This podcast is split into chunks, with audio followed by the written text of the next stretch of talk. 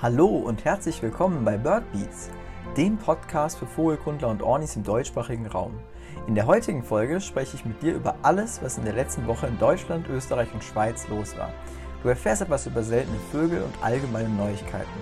Also, los geht's und viel Spaß!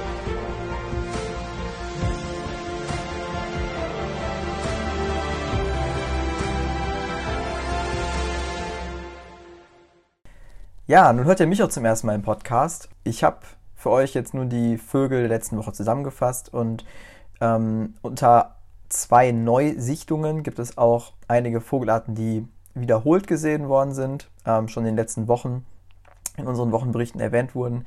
Da ist einmal der Kaiseradler in Ostdeutschland zu erwähnen, der wurde am 15.07. das letzte Mal ähm, gemeldet.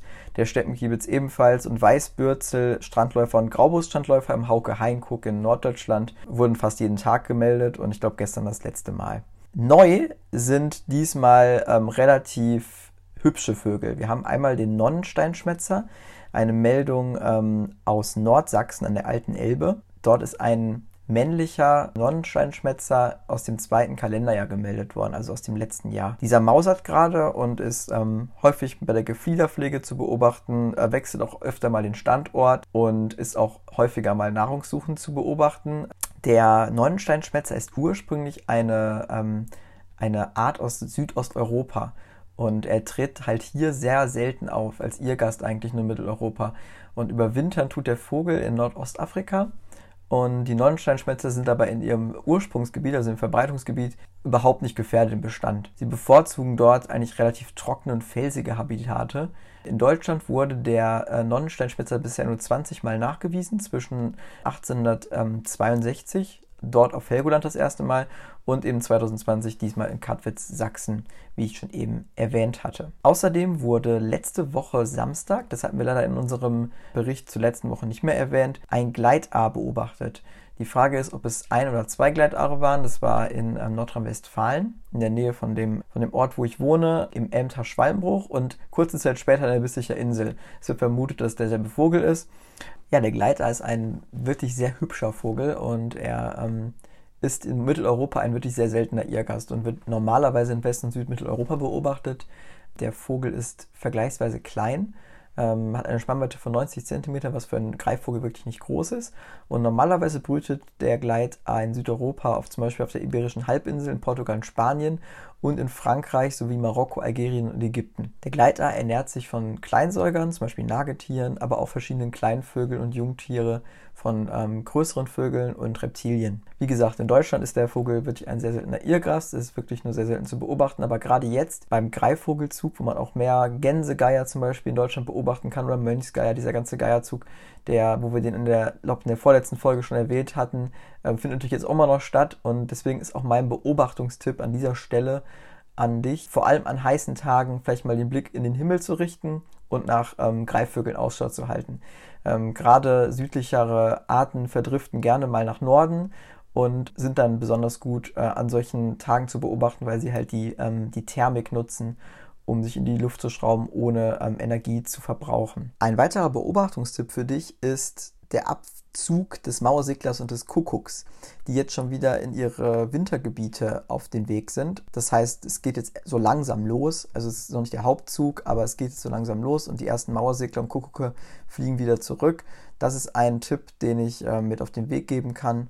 Nun möchten wir noch einen kleinen Blick nach Österreich und die Schweiz richten. Und ähm, in der Schweiz ist das Purpurhuhn weiterhin ähm, zu beobachten gewesen. Ähm, sogar sehr schöne Fotos sind dort entstanden.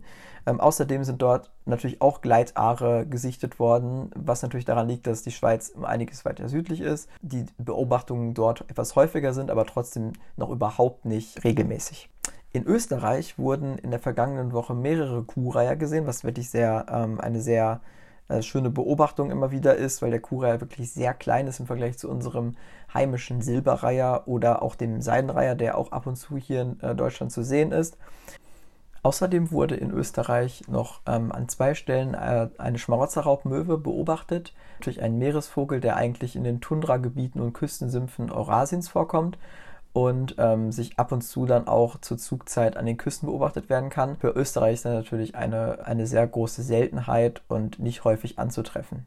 An dieser Stelle möchte ich einmal nochmal auf die News in der Orni-Welt hinweisen, die in der letzten Woche ja, bekannt geworden sind. Und dort hat der, der Dachverband Deutscher Abifonisten, auch DDA genannt, wahrscheinlich den meisten ein Begriff, zwei Meldungen rausgebracht, nämlich einmal ein TV-Tipp. Das Bird Race hat ja in diesem, in diesem Jahr etwas anders stattgefunden und ähm, es wurde ein kleiner Fernsehbericht darüber gedreht im BR-Fernsehen. Der ist auch dort in der Mediathek noch zu sehen und wird von den, wird von den DDA empfohlen. Die zweite Meldung stammt aus dem Journal für Vogelbeobachter, aus dem Falken der sicherlich einigen ein Begriff sein sollte. Denn dort blickt der Falke auf das Jahr Frühjahr 2020 zurück und das stand ja ganz unter dem Zeichen des Coronavirus und was sehr witzig war, war, dass die Vogelbeobachtung ja weitgehend immer noch uneingeschränkt möglich war. Und gerade in den Monaten März bis Mai wurde bei ornitho.de wirklich ein sehr hoher Anstieg an der Meldeaktivität registriert. Ähm, ornitho.de natürlich das größte Vogelbeobachtungs- oder Vogelmeldungsportal in Deutschland und ähm, das ist natürlich ein, ein Indiz dafür, dass viele Menschen aufgrund des Coronavirus nach draußen gegangen sind und äh, die Natur für sich entdeckt haben, was eine wirklich sehr erfreuliche Nachricht ist. Am Ende dieser Folge möchte ich dich noch um einen kleinen Gefallen bitten. Wir sind ja mit dem Podcast gerade ganz am Anfang und wir benötigen jedes Feedback und wir bedanken uns auch wirklich für alles Feedback, was wir schon bisher erhalten haben. Das war nicht wenig und ähm, es waren zum Teil sehr lange Texte, was uns sehr gefreut hat, dass die Leute sich mit uns beschäftigen. Und an dieser Stelle möchten wir einmal ein Feedback einholen. Sind die Mittwochsfolgen und Sonntagsfolgen in der Länge, in dem Umfang gerechtfertigt? Möchtet ihr gar keine Sonntagsfolgen mehr haben? Braucht ihr nur noch die Mittwochsfolgen oder braucht ihr beides? Euer Feedback ist uns am allerwichtigsten, denn so können wir unseren Podcast in der Zukunft verbessern. Ja, das war es dann auch an dieser Stelle mit dieser Sonntagsfolge. Ich hoffe, dass es dir gefallen hat und dass du auch bei der nächsten Folge wieder dabei bist, wenn ähm, Kalle und Lukas über das nächste Thema sprechen am Mittwoch. An dieser Stelle wünsche ich euch ein schönes Restwochenende und schöne Beobachtungen und wir hören uns in der nächsten Folge wieder. Bis dann. Ciao.